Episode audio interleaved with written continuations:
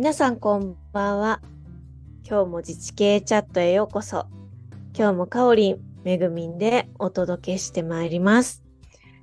さあ、本日のゲストは、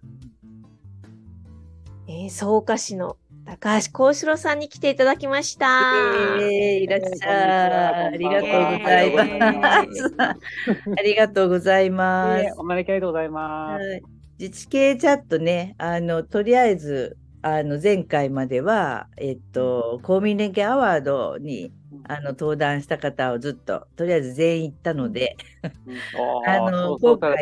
ええちょっとね、あの、えっと、10月から、あの、理事がちょっと入れ替えがあったりとかしたので、ちょっと新たに理事に就任された方をっていうことで、えー今回は高橋さんにあの来ていただくことになりました。ありがとうございます。はいありがとうございますは冒頭ちょっとね、じゃあ高橋さん、どんな人なんかっていう、あの自治経営も結構たくさん会員がいるので、自己紹介をお願いしたいと思います。はーい。じゃあ皆さん、こんばんは。おはようございます。こんにちは。高橋と申します。いいつ言うかわかんないからね。そうだね。はい。えっと、僕は埼玉県の草加市というところの職員をしています。えっと、実は僕、あの、前民間企業にいて、えー新潟にいたんですね。新潟にいて、縁があって40手前で草加市役所に転職して、今、53歳過ぎたところであります。うんはい。ということでございます。で今は、あのーうちの理事長の東さんと同じように、いわゆる政策部門、えー役所の中で言うといろんなこう全体の企画とか計画作りをしたりとか、誰もやってくんないことをやる部門ですね。そこにいます ということでございまして、もう今年10年ぶりに移動したんですよ。10年ぶりに。人生16年目なんですけど、移動したんですけど、もう景色が変わって人が変わって、てんやわやしながら、うんあのー、今日に至っているというところでございまして、あのー、多分、あの、公民連携の分野では、まあ今日はそういう話にならないですけど、リノベーションまちづくりっていうところで、あのー取り組みをやってたので、そのあたりでいろいろとお知り合いもあの増えてきたかなと思っているところでございます。よろしくお願いします。よろしくお願いしおます。お願いしす。ますあれだね、だから、めぐみちゃんは、あれ、うんリノベーションスクールとの頃から知ってる感じ？高橋さんのこと。全然ち知らないです。あ、そう。いつ知り合ったんだっけね？えー、何ですかね？でもね、めぐみちゃんはね、草加に来てたんだよ。あ、草加そうに来てたんだよ。そうそう来。てたんだよ。うんううそうだからすれ違ってるのかもしれないんだけどね、そうなんでしょうね。え、それは何？草加のリノベーションまちづくりに参加してた感じ？うんうん、草加のうんリノベーションまちづくりを個人的にうん。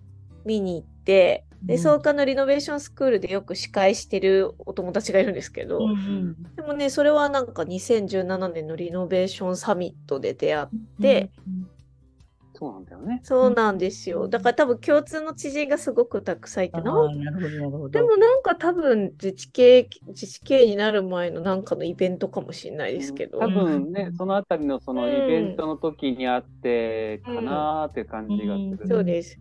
そうだよね。ねそう私はもう本当あれだよ自治経営で高橋さん知ったっていう感じだから、うーん。ねそうそうそうそうそうそうなんだだから俺あれだよ今も飲んでるけど高橋さんにいつも飲んでる姉さんしか見たことないって言われてそうオ。フィシャルな場面でまだ会ったことがないそう、あのー伝説のね、あのー FM の女王の公演にたことないの、まだ、実を言うと。写真で、写真で見たり、噂話は聞いて、みんなすげえすげえって言うんだけど、その凄さがね、飲んだ時のあのー、そうしかわからないのよ。飲んでる私しか知らないそのうそうそうそうそうそう。あのー話題の多いね、夜の話しかしない人 そうだよね本当に。またまた機会を作ってぜひね。勉強させていただきたいと思います。リアルなシラフなやつもはい。ま たそうです。ね楽しみにしてます、本当に。はい。ちょっとあのっていうことであの、はい。とりあえず草加のリノベーションまちづくりは、あのケーススタディブックのボリューム3と続きがボリューム4に載っているっていうね。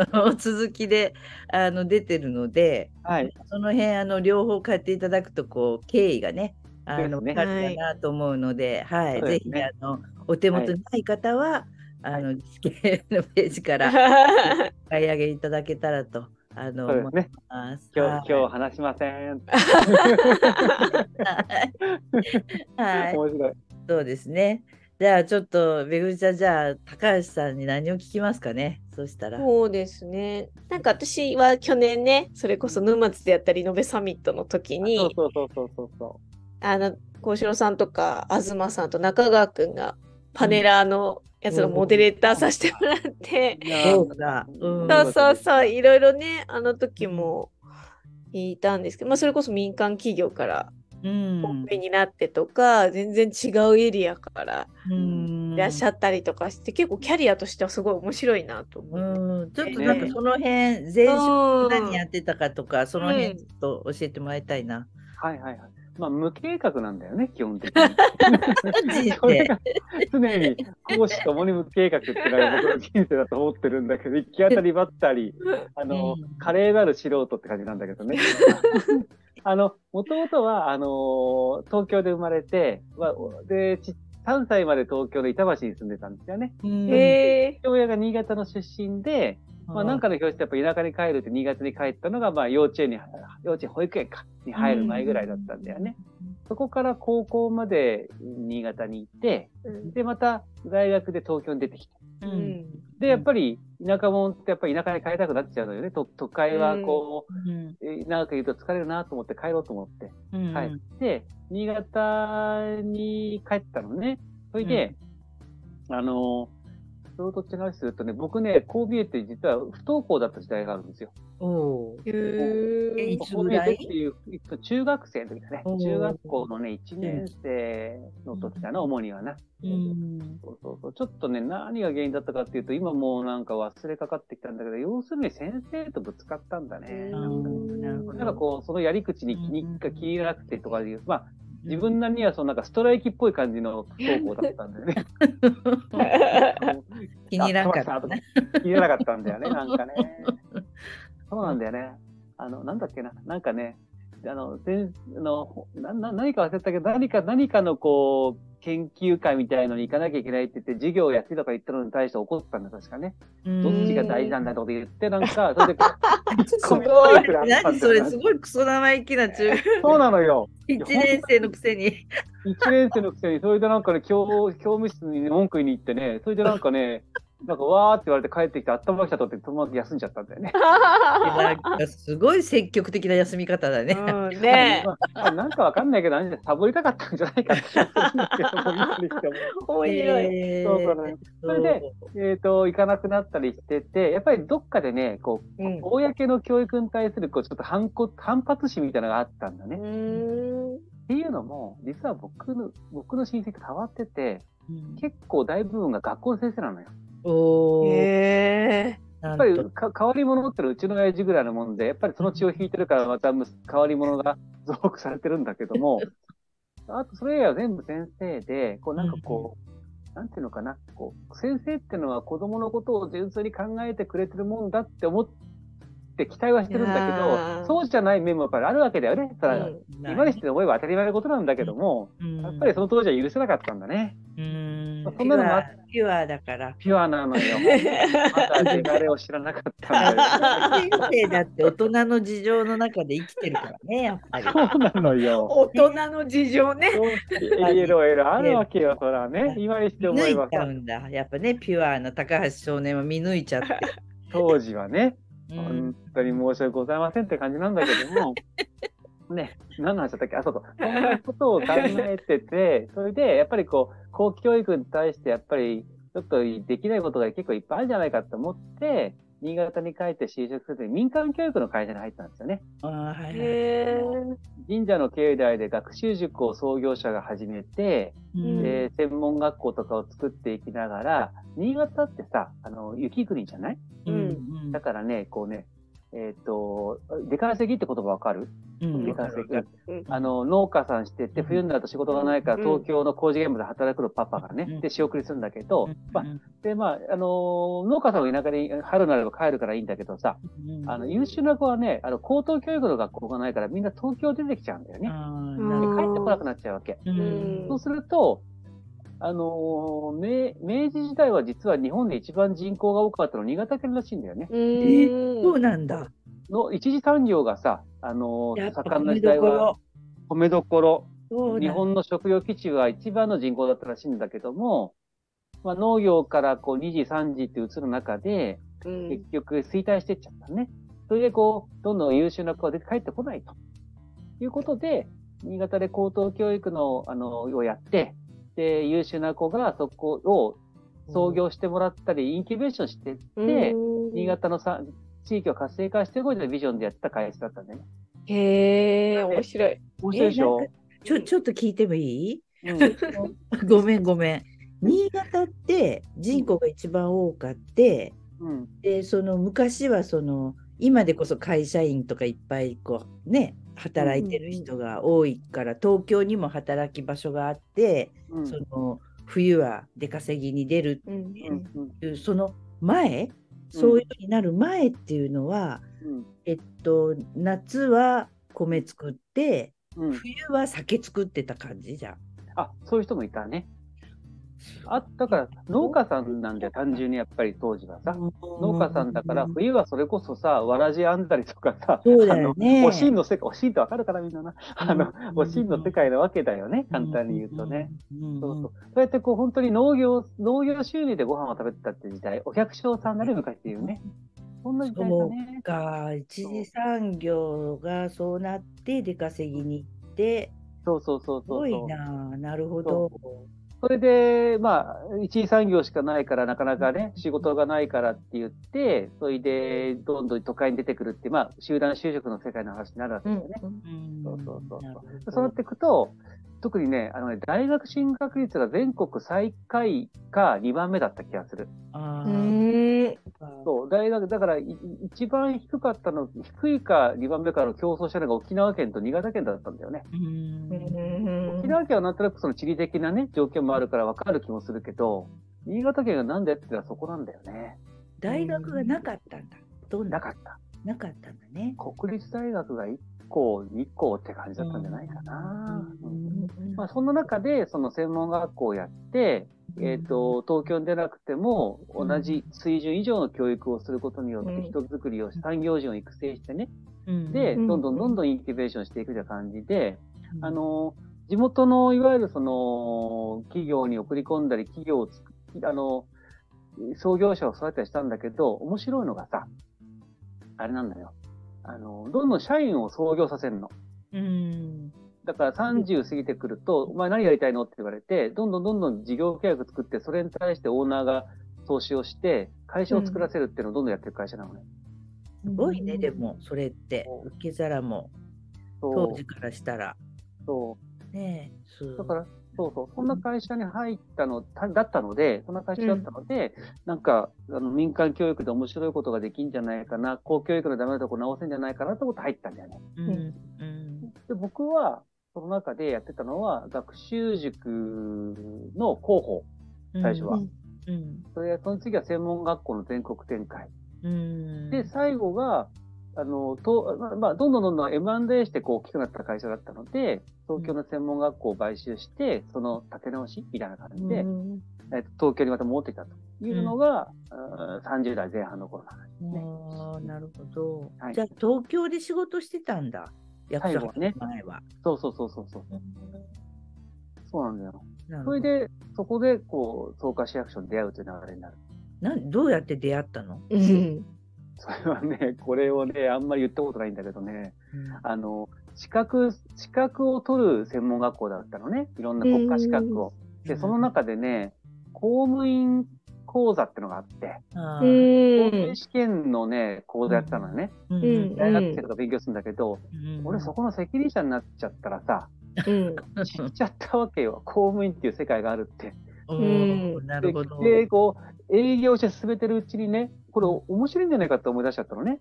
うんあで、そんな中で、そんな中で、その、実はその、ちょうどそのさ会社の再建がほぼ目処がついて、まあうん株式会社だったんだけど、まあ目標が株式の公開だったんだけど、まあその目処がついたのよね。うん。で、まあ、せっかくそこでやったんだからお前そこの社長やれよって言われたのよ。う。うんん。そしたら嫌だったわけ、それが。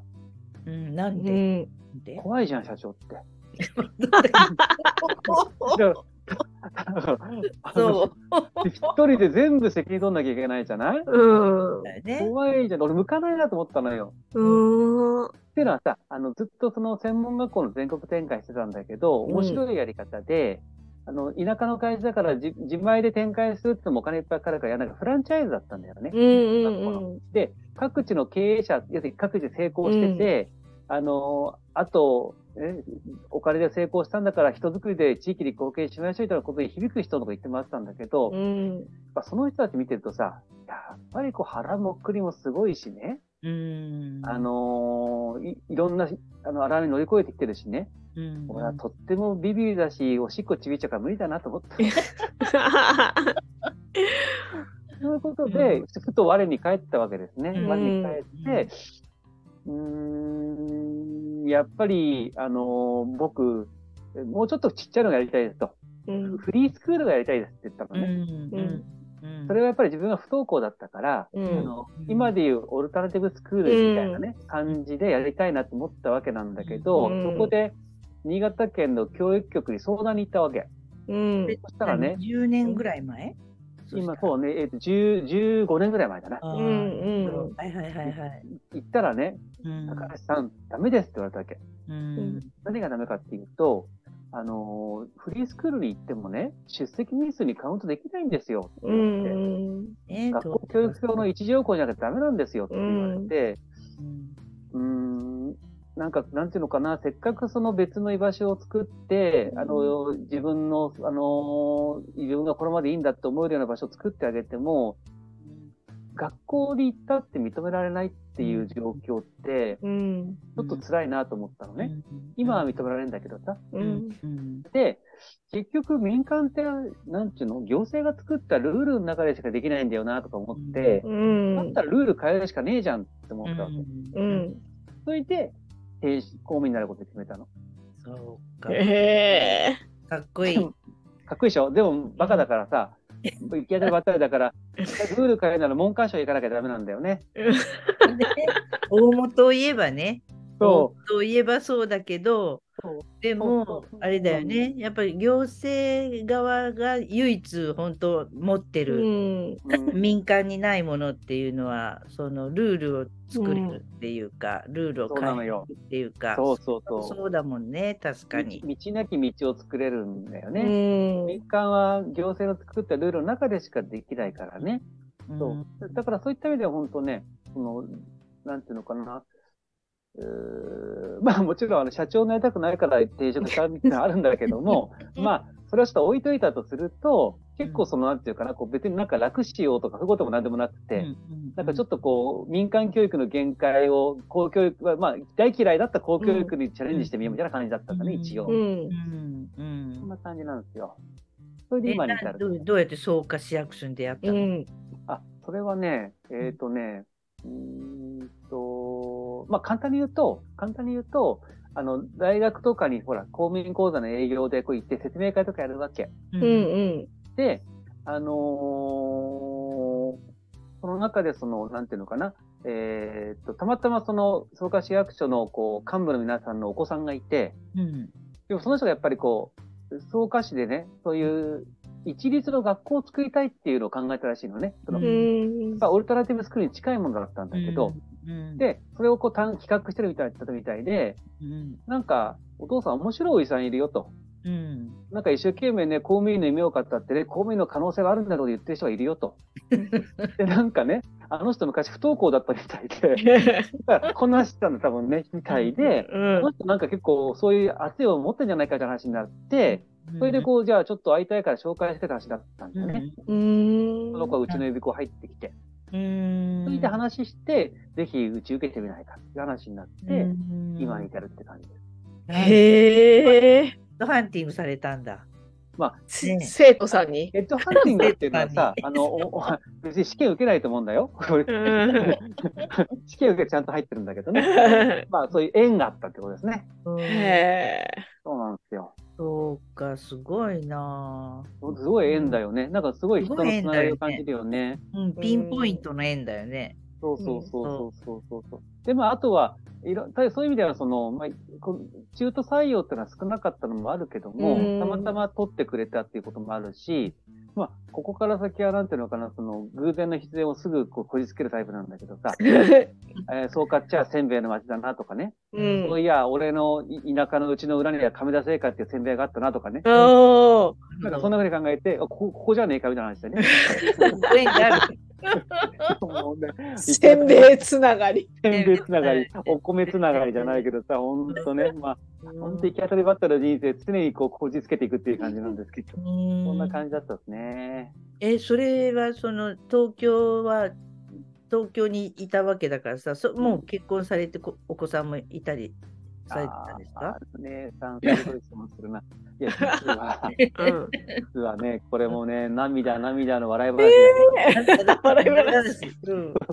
あの、実はその東京に出てくる時っていうのがね、いろんなね、天変地異が起きててですね、うん。あのー東京に出てくる前の年に、まず、前の嫁さんが逃げ出した。なんと、なんと。なんと、あまりに帰ってこない親父に愛想を尽かして逃げ出した。なんと、ということで、えー見事離婚届を突きつけられるという事件があった。どうした？んうん今日はだからバツイチ3人揃ったね。イエーイ。えーイバツイチクラブ。これは長いぞ。それで、その後ね、あの、実はううちの親父お袋を商売してたんだけども、うんちょっと失敗しちゃったのね。うんという中で、その、結局、うー東京に、あだ本当に新潟の会社だからさ、みんなこう、父ちゃん母ちゃんと一緒に U ターンで帰ってき人多いわけだよ。そううそうん。誰が東京行けんだって話になって、うん。俺行けますよ、ちょうどっていう話になっちゃったわけね。うん。それで、一人身の、一人身の身軽な状態で、うんうん親二人連れて東京に出たって感じですね。えそう親と一緒に、そう。こうえじゃあ新潟の実家を畳んでっていう感じ？そうなのよ。まあ、畳んだっていうかさ、裁判所に畳まれたというかさ、お墓だけ、お墓だけ残してね、それでできた。おー。えー。大変。だから、これもだから運命、運命ってことね、あの、家に帰らないで逃げられてくれて運命こそもないんだけどさ、俺は悪いんだけどさ、偶然そのタイミングで一人身になってみるとかね、あの、親のしがらみがないとかね、あいろいろタイミングだなタイミングだよ。両親は東京にいるんですか？まだ。そういます、います、います。はい、東京にいらっしゃるんだね。と一緒に住ん、東京ってこの間今、大体ね、埼玉県にすぐ東京とかいるんですけど、あのうんちゃんとい一緒に住んでますから、うん埼玉におります。今、ごあ。まか埼玉。埼玉におります埼玉ねそうそうすぐね、どっから来たのって東京から来たと。そうなんですよ。そうだから、い今の奥さんは、その今のあの東京出たところの会会社で知り合ったって嘘だな、ごめんなさい。え？えあの違う人と間違えた。誰？誰？それ。やばいよ、やばいよ今。のところは、えー、とカットしなくても大丈夫じゃないって気もするけど、まあ、ちょっと流そうか。いや、実は今の奥さんは、あのー前の嫁さんと別れた後で、さてさて、寂しいから誰か相手してくれないかなと思って、うん自分の中のこう、遍歴を探してたところ、うん。あの、中学、僕が大学時代の学習塾に勤めたんだけど、アルバイトで、うんそこの教え子なんですね。おええなんと、なんということでしょなんということでしょう。なんう。ということでしょう。元教え子に会うの、そこで。そうなんです。これが、これがね、非常にピュアな人生でございました。何何？ピュアさを感じないけど。もうね、皆さん、ある一定年齢以上の皆さん、そういう想像でね、生きてていけませんよ、本当に。本当にそういうのは条例違反ですから、気をつけてください。あの、あれですよ。あのね、あのね、文通してたわけ、ちゃんと。おええ卒業後に、ほら、当時はまだね、そんなメール,、うんメールだのなんだのじゃないから、まだ、多少ありましたけど、文通してまして、うん悩み事って、あの、ね、少女の悩み事を聞いて、でそれはこう、つな、つ、つらなりまして、はいはい。30ぐらいまでずっとつながってちゃんとつながってたわけですね。ええで、まあ、会ってみようかと。おお。まあ、ここでまあ、エロ教師になるわけですけども。え、でも、奥さんはうん恋心を持ってたわけ、ずっと。そうなの。あのね、可愛いんだけど、うんだから、僕はほら、一応立場があるじゃないですか。うんアルバイトとはいえ。で、彼女はね、中学生の時年はえっ。とね、い6つ違うのかな ?6 つ、おー6つ、5つかな？え、あ5つだ。なん違うのねと小四郎お兄様みたいな。そうそうそう。もうもう毎日手紙を書いて、塾に来るときに手紙を書いてくるわけですよ。うんかわいい。可愛いですよ。で、わざと間違えてね、ここわかんないとか言うわけですよ。まあまあ、正確に最近聞いたらわざとじゃなくて本当にわかんなかったらしいんだけどもね。そんな感じで、もう可愛い可愛いわけですよ。ではいこうあの、まあ、慕ってくれてたんですけどね。まあ、うんそんなのもあって手紙くれてたんですけど、うんうんまあ、そんなのもあって、じゃあ、まあ、この人だったら僕の相手してくれるだろうと思って、うんあの、言ったわけですね。うんね本当に、ああ本当に拾ってくださいまして、バツイチを。ありがたいございますよ、本当に。え、それで東京いるときに、じゃあ結婚されて。結婚してうん、ちょうど草加市役所に転職する直前に結婚したんですね。へえ。そうなんですよ。なんか多いよね、なんかそういうなんか人生の大きな選択のその直前とか直後にうん結婚する人、そうなんだよね。先が見えない状態で。あのね、姉さんその通りだよね。ななんか。ね、やるなら今じゃないかって思っちゃうんだよね、なんかねう。ん。うんなんか一気に片付ける気になるそう勢いでね。もう勢いでも仕事も一気にもうみたいなそうそうそうそうそうそう感じだよな、なんか。そうだよ。だから、あの年はね、平成20年ですけどね、結婚して転職してお家を建てる。で、子供もできるっていう。うんおすよ。すごい。やりまくりじゃないですか。ありまくりですね。離婚から再婚までどのぐらいだったんですか？えっとね、えー、5年かな。あ、結構あるんだね。うん結構あの、そのただその間もね、もう早速東京出てきてすぐ同棲してますからね、今の奥さんと。とあ、なるほど。付き合うまでは早かったってことです早ね。かったです。もう、うんえー嫁さん逃げられてから1ヶ月後には、えっ、と、連絡してましたから。なんかそれ怪しいあな。なんか、それ。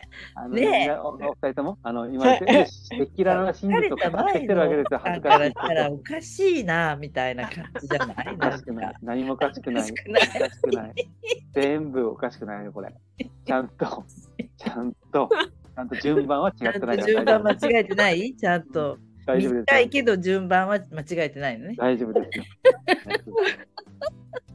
大丈夫。行動はちゃんと順番は合ってますから大丈夫です。すごい。順番切大事。り切り替えが早すぎてびっくりしますよね。あ仕事と一緒よね。仕事も。ね仕事も。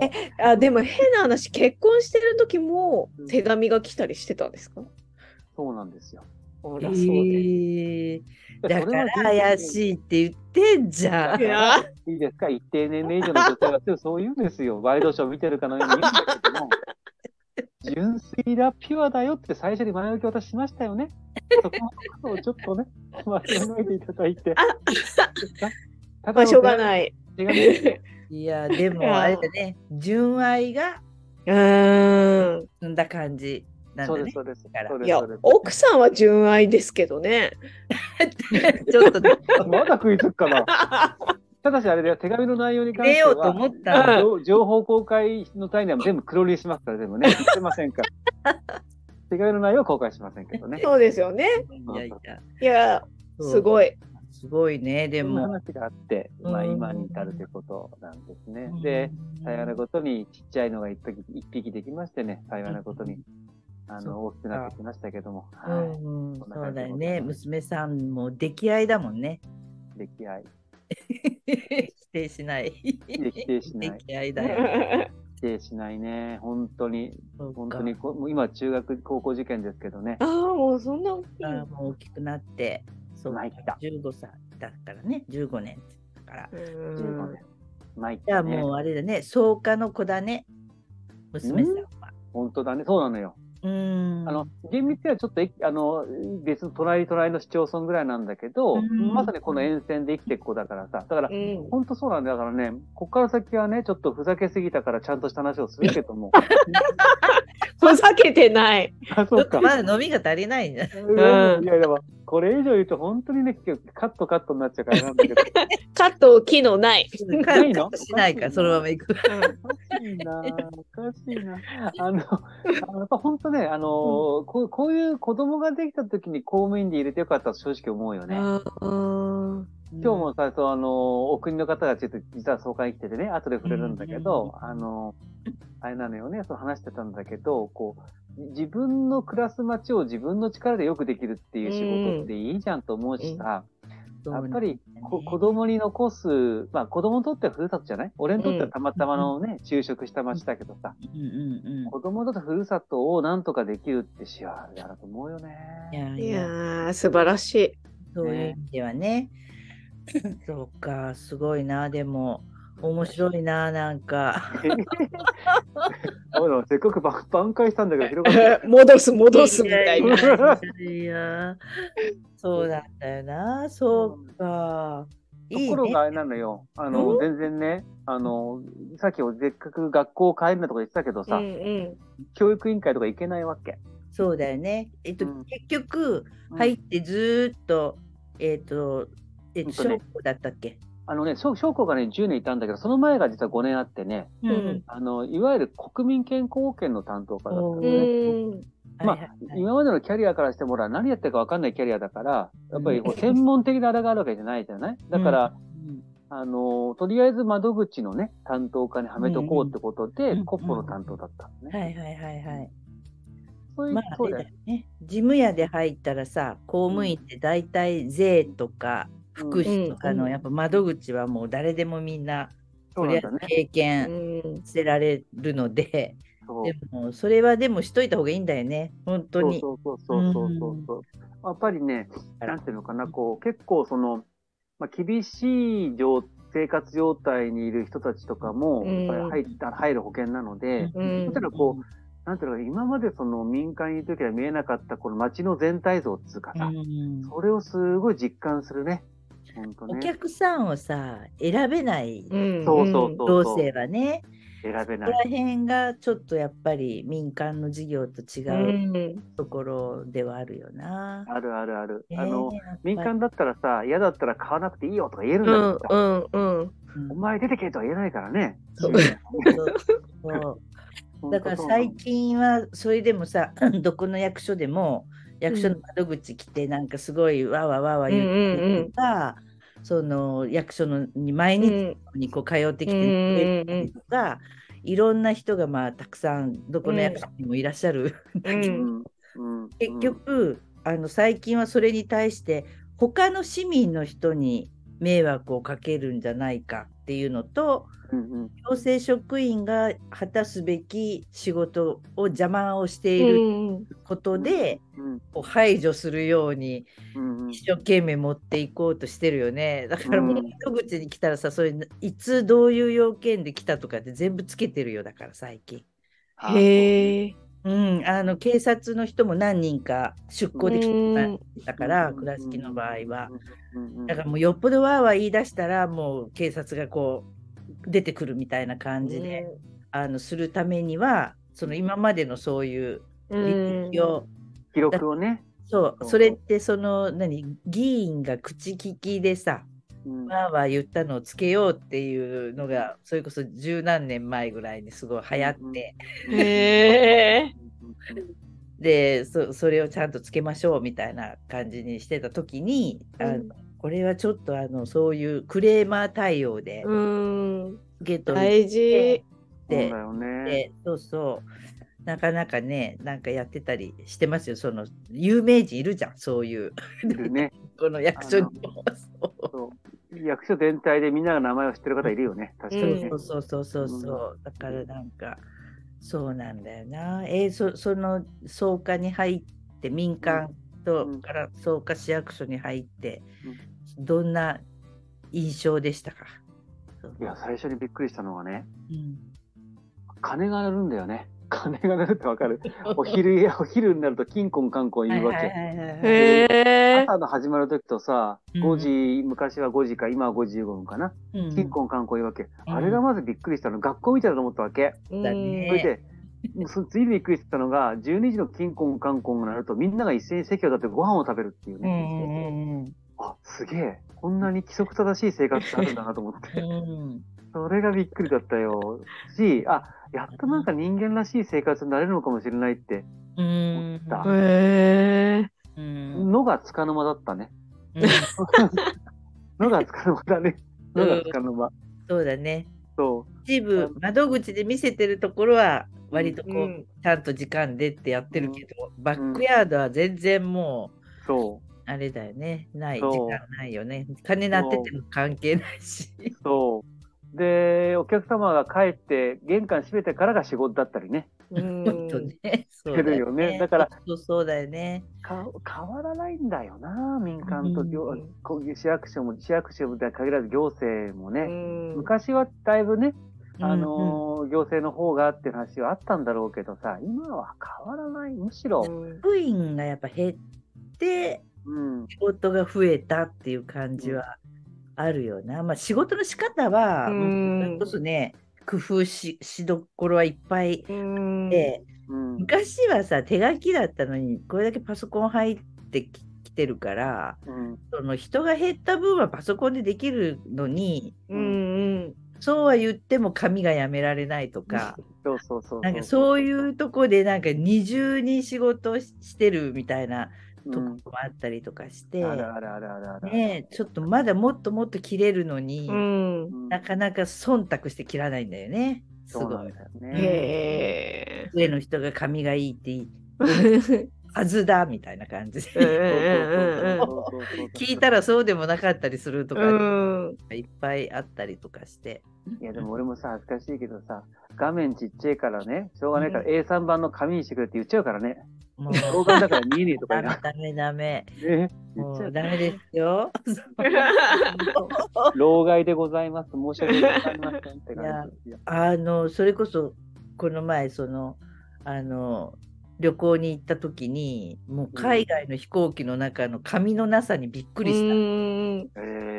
今日本だと JR もそれこそ JAL とか飛行機もみんなこうなんかず雑誌作ってうん、自由自由にお持ち帰りくださいみたいなの置いてたりするじゃん。うんうんうんうんうんああいうのももう一切ない機内食も本当ゴミが出ないようにしてるしだけど帰りの便は JAL は結構もう前のまんまみたいな感じうで。んやっぱり日本は遅れてるんだね、そういうところ出てる。だからあの辺はあの何にしてもそういうところがちょっとあってうんヨーロッパとかアメリカ人って割とあの日本人って決めたらするとかってすごい言うけど、上の人に決めてもらったらするんだけど、ううん。んそういうのちゃんとしないんだよね結構。勝手にしてるとかって言ってる割には、みんなで決めたことをみんなで平気で破るっていううんうんうんうんうんうんうんところがあって。あるある。この辺はねなんかすごい遅れてるんだなっていうのは、もうすごいひしひしと感じましたちょっと、わかるわかるわかるわかる。うんちょっと役所頑張らないとって思いますよもう紙うんマイナンバーとかさ本当に、本当だね。本当だうねん。そうなんだよ。マイナンバーとかひどいよね仕事が増えてそうだよ。もうマイナンバーをの入力をサポートするためにずーっと人が張り付いてるんだもの。うん、ひどいよね。そう受付窓口ずっんと侵されて。ねえまただからなんか全部チェックしますとかって言ったら全部降りてくるわけでしょ？そうそうそうそうあそう。いい今一生懸命ややってるよね、各自治体ね。うん紐付け間違えてねえかってね。やって本るよ。当にそうだよな、そういうのが忙しいんだよねだかそうらそうそうそうそうそうなのよ。結局そこね、あの、国でいろんなルール決めてね、いいこともやるんだろうけどさ、それを全部事務的には、あの、いわゆる県なり市町村に降りてくるからね。うんそれで疲弊しちゃうんだよね。で、い意図がなかなかやっぱ伝わってない気もするしね。うんうんただやってっていう、こう、作業面できちゃうからね。ああいうのだからさ国もやってないっていうことだよね結局ねうんちゃんと、そうそうう。ん、あんまりちゃんとデジタル化進んでなかったら交付金切るぐらいのことうんはいいけど、そうだね。総務省そこまでやんないから。うんあの、それで、コ国民健康費配属になったじゃん、うんそれでね、いや、結構楽しそうそういう意味ではね、その国から降りてきたのを楽しんじゃった面があって、うんあの、特定健診ってあったのよ。あうんる、あるのよ。あの、40歳以上でさ、うんお腹周り測って、うんあなたメタボですねってやつあるじゃない？うん。あれの担当になったんだよね、2年目から。へえ。それで、あれってね、あの、若い人がやっぱり、あの、検診受けないわけ。うんうん。で、検診受けてくんないと、お腹ポコロイスは見つからないから、うんあのー栄養指導とか、あの、うんうん。運動指導できないじゃない？って言って、受診率っていうのを上げるのがね、追加的なテーマだったんだよね。うんその担当になって、もともと俺は自分営業マンだからさ、うん。もう一軒一軒回ろうぜとかって言って、うん。で、あの、保健師さんたちとさ、うん。まあ、またね、あの、誤解を招くような表現をしちゃうんだけども、あの、一軒一軒手をつないで回るわけですよ。嘘でしょそれ 嘘でしょそれは手はつながないけど、一緒に回ってた。で、これね、チームを組んでさ、回るわけね。なんか狙ってるでしょねそうそうそ狙ってないんだけど。あのね、楽しかったのよ、これが。やっぱりさ、こういう机、椅子に座ってると疲れてくるんだよね。う。うん。外に出てないんだ、やっぱね。うんこれで回ってて、でも自信率上がったのよ、それで。うんやっぱりね、あのーなんで健康診断受けないかってさ、あの、40代ってそんなに大病とかしないじゃない。うんで、ちょっと太ってきたかなぐらいの感じなんだよね。うんうんでうんだからそれだと受ける必然性とかうんさ、うん。ほっといたらどうなるかに対する危機感が想像できない。うんうん。だから保健師さん、保健師さん一緒に行ってね、うんあの、なんで一緒に行くかっていうと、脅かしてもらうわけ。あなたこのまま行ったらね、歯がポロポロ抜けてね、とか言いながらね、うんそんなことになりますよ、と。うん。で、き何割ぐらいの人がね、心臓、心筋梗塞で死んじゃいますよとか脅すと、急にどうしようかってなるのね。うん。うん。それで、やっぱり動機づけ？うん。動機づけみたいなものって大事なんだなと。単にこう仕組み作ってうん。どうぞとかじゃなくって、うん。やっぱり人の行動をこう促すみたいな仕掛けってうん。必要なんだな。だから、実を言うとその、なんていうかな、その、うーんと、本題は今日は話さないけど、国民系事業の、こう、基本的なその、なんていうのかな、その、民間の人のモチベーションを高めてもらうとか、ムーブメントを起こしたかという、礎は、実はその特定健診の受診率を上げる活動にあった気がするんだよね。へえ、面白い。だから、その、ね、言い方変だけど、その、補助金配ったりとか、うん。なんかその、無理やりを委託したりとかじゃなくって、うん。自分のやりたいみたいなものうんを気づいてもらって、うん。えっ、と、楽しみながらちょっと動いてってもらって、うん。街が良くなっていくみたいなところじゃない？公民連携の基本になるところって。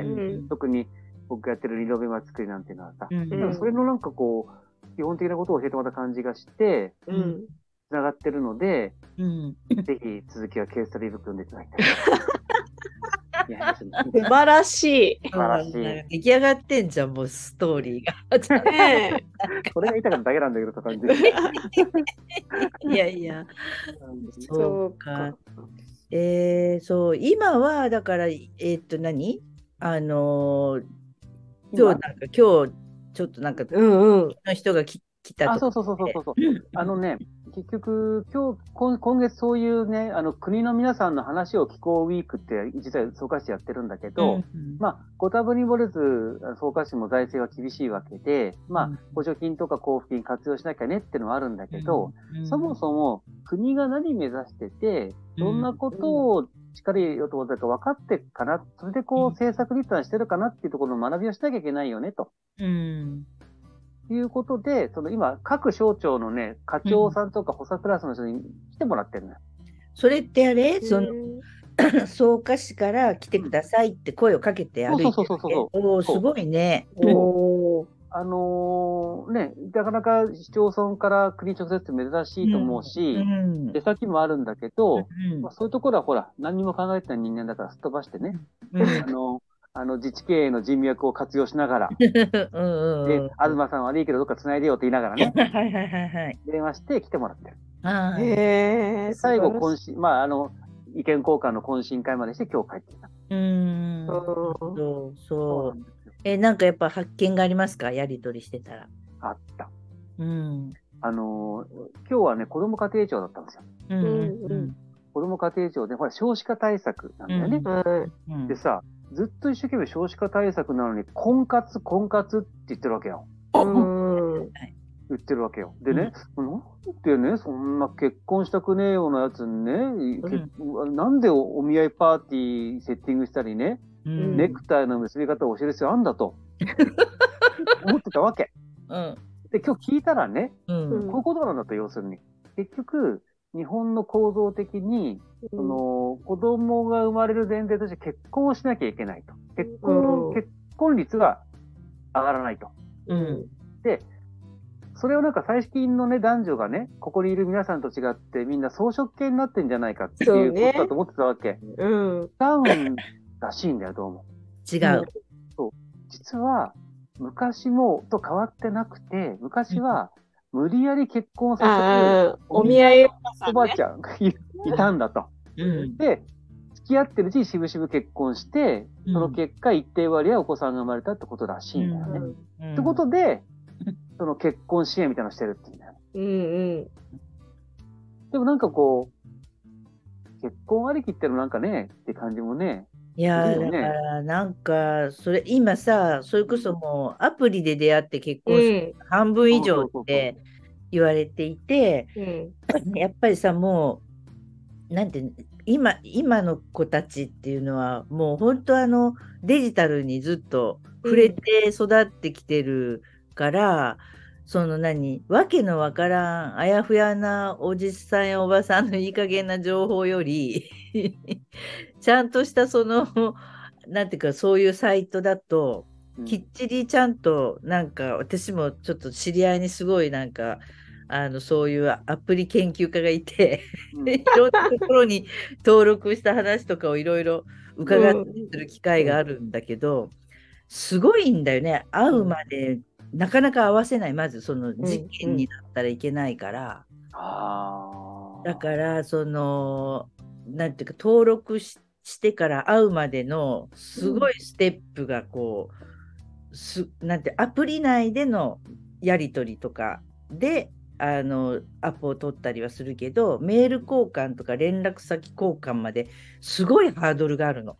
うーん。すごいハードルがあってそれがちょっとすごいなってなんかもうそれは下手な結婚相談所でよりそれはこっちの方がやっぱりあのリアルでやっぱその課金ある程度やっぱ課金するサイトじゃないと、うん。そこまでしないらしいんだけどうん。だからそういうところだとなんか結構厳重にやっぱなんか事件起きたりしたら困るから、やっぱそうなっていくんだろうなっていうのは、へうん、ー聞いてたら。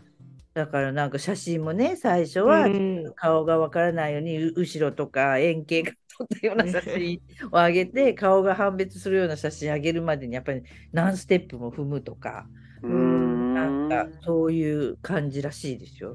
じゃあ、ある程度安心できる、うん。何をもって安心かよくわからないけども、うん。まあまあ、それなりの、その、うんいわゆる犯罪とか、その、そう詐欺とかじゃいないような感じなわけうね。ん。だから会うのも2人だけになるような場所ではあったらあってはいけないっていうルールがある。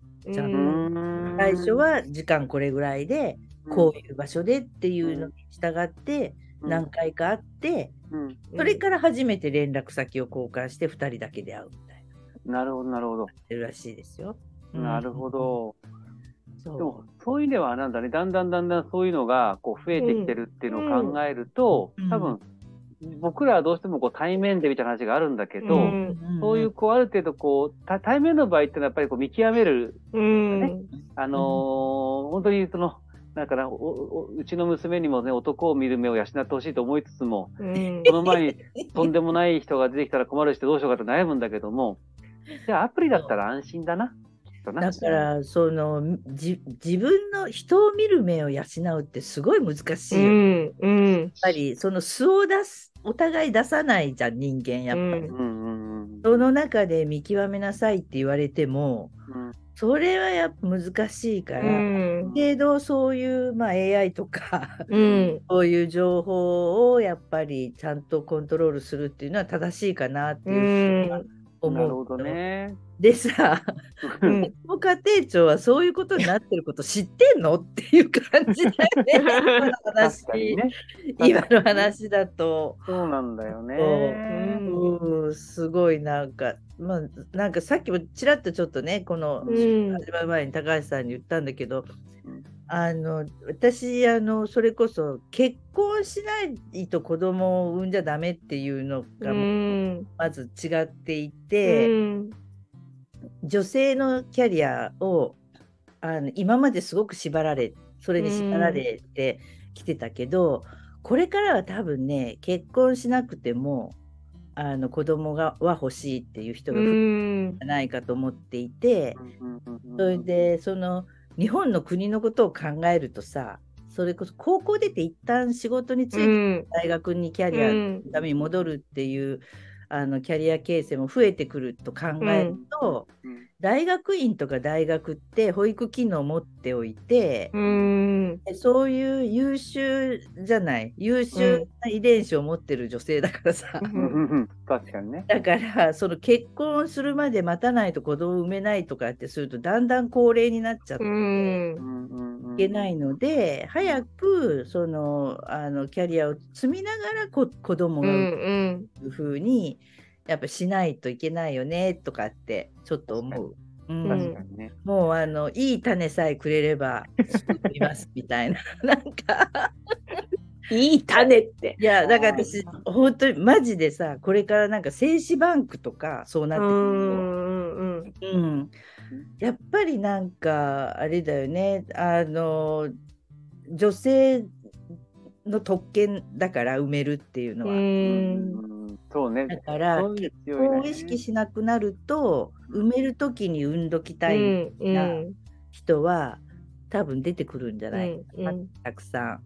でそうなるとねあのやっぱ社会で育てないとうん。にはやっぱりなくので、そうだうね。ん。だからそのお世話好きのおじさんおばさんとかって言ってる時点でアウトな感じがそうね。ちょっともう時代を逆行みたいな。本当だよね。でも、それはいいね。なんかなんとかバンクはいいな。それ、うちの娘にそれにしてもらおう。あれ？そうすれば、あの、ずっと僕のそばにいなさいって、そうそうそうそう。孫は育ててやるからって。そうそうそうそうそう。それいいがいいかもよ。我が、我が、あの、我が、我が家も安泰だと思ってさ、そうね続いていくぞと思って、なんとかバンクでイライラもしね、ちょうどいいやと思って。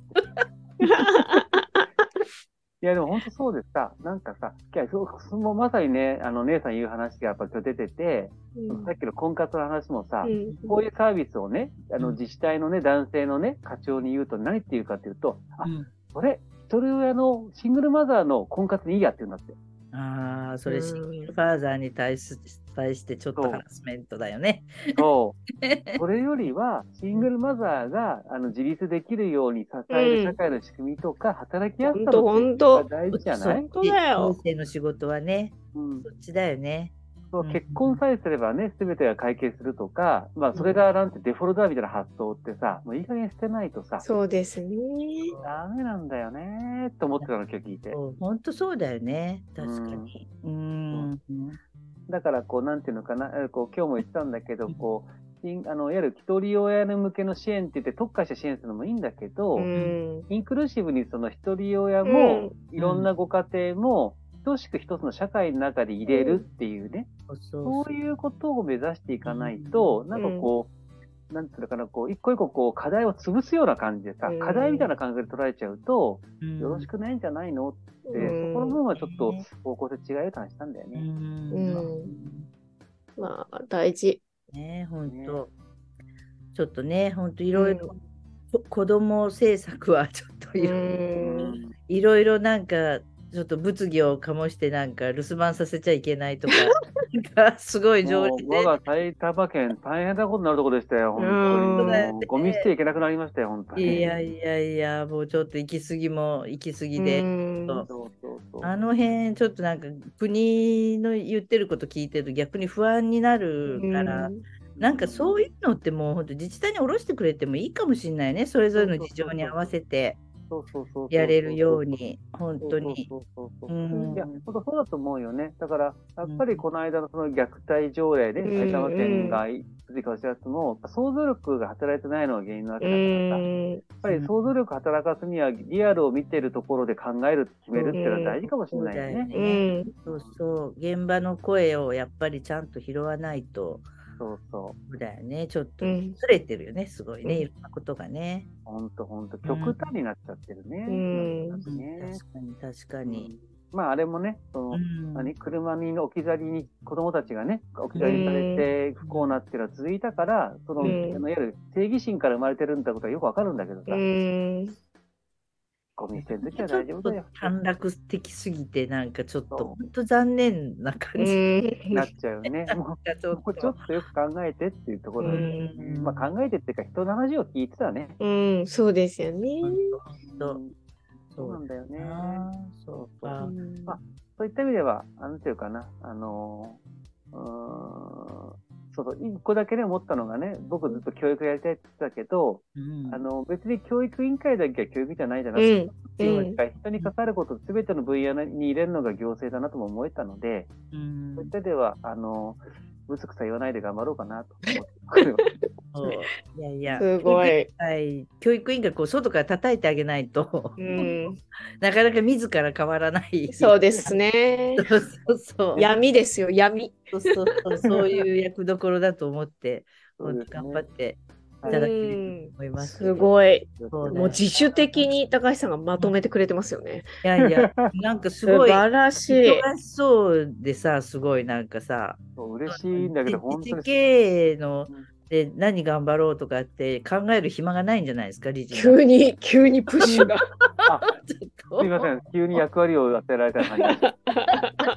あのいやね、いやいや。そうそうそう。いや、本当ね、あの、そう、おかげさまでというか、あの、市役所に中にいるだけで、うん建物の中にいるのに1日1万歩超えて歩くってわけのわかんない状態なんだけどさ、お前1日何歩き回ってて遊んでるのかって思われてるんだけど、まあ、そういう意味ではいろんなことを見聞きする中でね、僕、自治系でほら、伴走型支援ってやってるじゃないですか。であの、なんていうのかな。こう、伴走型支援やるときっていうのは結局自治体の皆さんの持ってる行政課題とかね、うん地域課題の解決のために、こういろんなプランニングしたりとか、うんこう、公民連携の仕組みを考えたりとかね、民間プレイヤーの発掘したりってあるんだけども、やっぱりその、うん、民間から行政に来てみて思うのがさ、やっぱり言語が違うっていうか、アプローチが違う感じがするんだよね。ものの見てる角度が違うっていうか。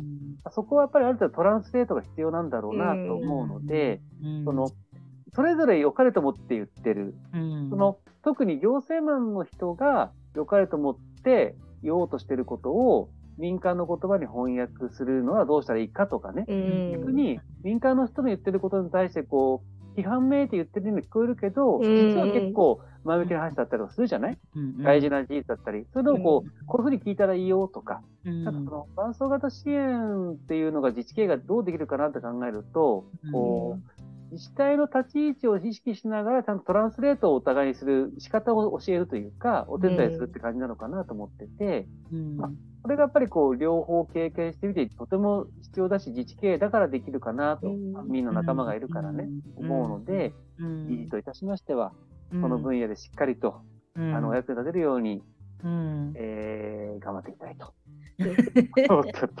というところでございまあこれを聞いてるあの自治体の皆さんでそれこそね入ってきてす。ちょっと手伝ってほしいなとかってうん。思われたら、ぜひ高橋さんの方へはい。連絡を していただいて、はい。はい 相談していただいて喜んで伺います本当はいに本当に、あの、はい。多分これから過去に答えない課題がいっぱい出てくると思うので、うん。あの、何かお教えするっていうよりは、一緒にこう、同じタイミングで悩みながら挑む仲間としてね、支えていけるように頑張っていきたいと思うので、うん。お電話はこちらまでいただければ。どこやねんみたいな。はい電話会、電話会。電話会電話会。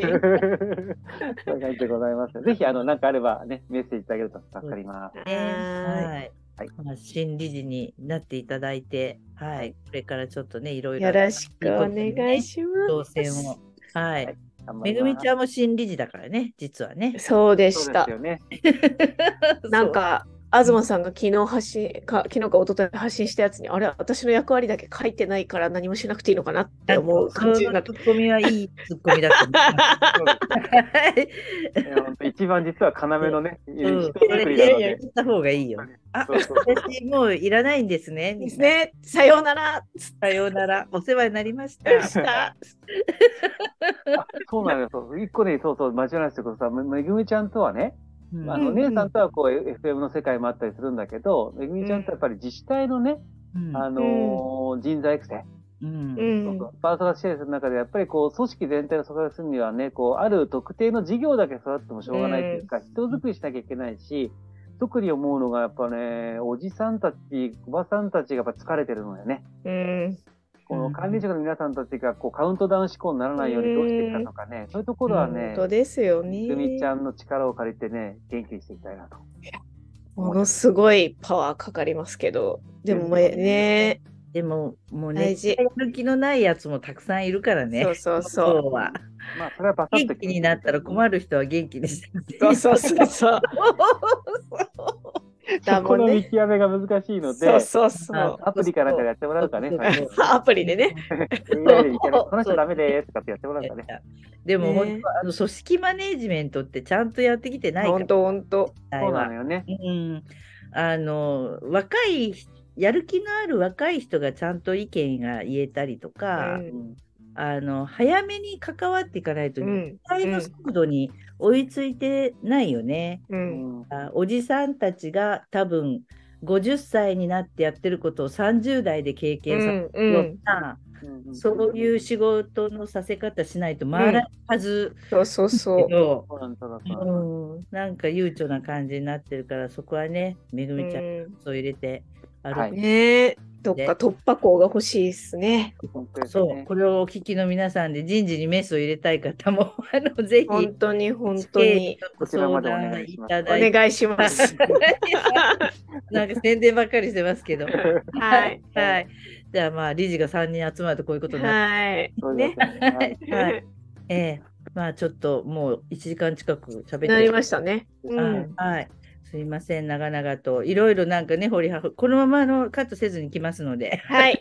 大丈夫、大丈夫。セーフ、セーフ。大丈夫かなはいありがとうございました。ありがとうございまました。いえいえ、楽しかった次です。回は、あの、今度はね、川辺ちゃんです。あら。はい。あ奈良県庁に、はい。ととってもフレッシュな方なので、川辺ちゃんもいろいろう裏話があるので、楽しみですね。でやりたいと思いますので、はいはいはい。また皆さんもよろしくお願いします。お願いします。はい。じゃあ今日はありがとうございました。ありがとうございましした。た。皆さんおやすみなさい。皆さんおやすみなおやすみなささい。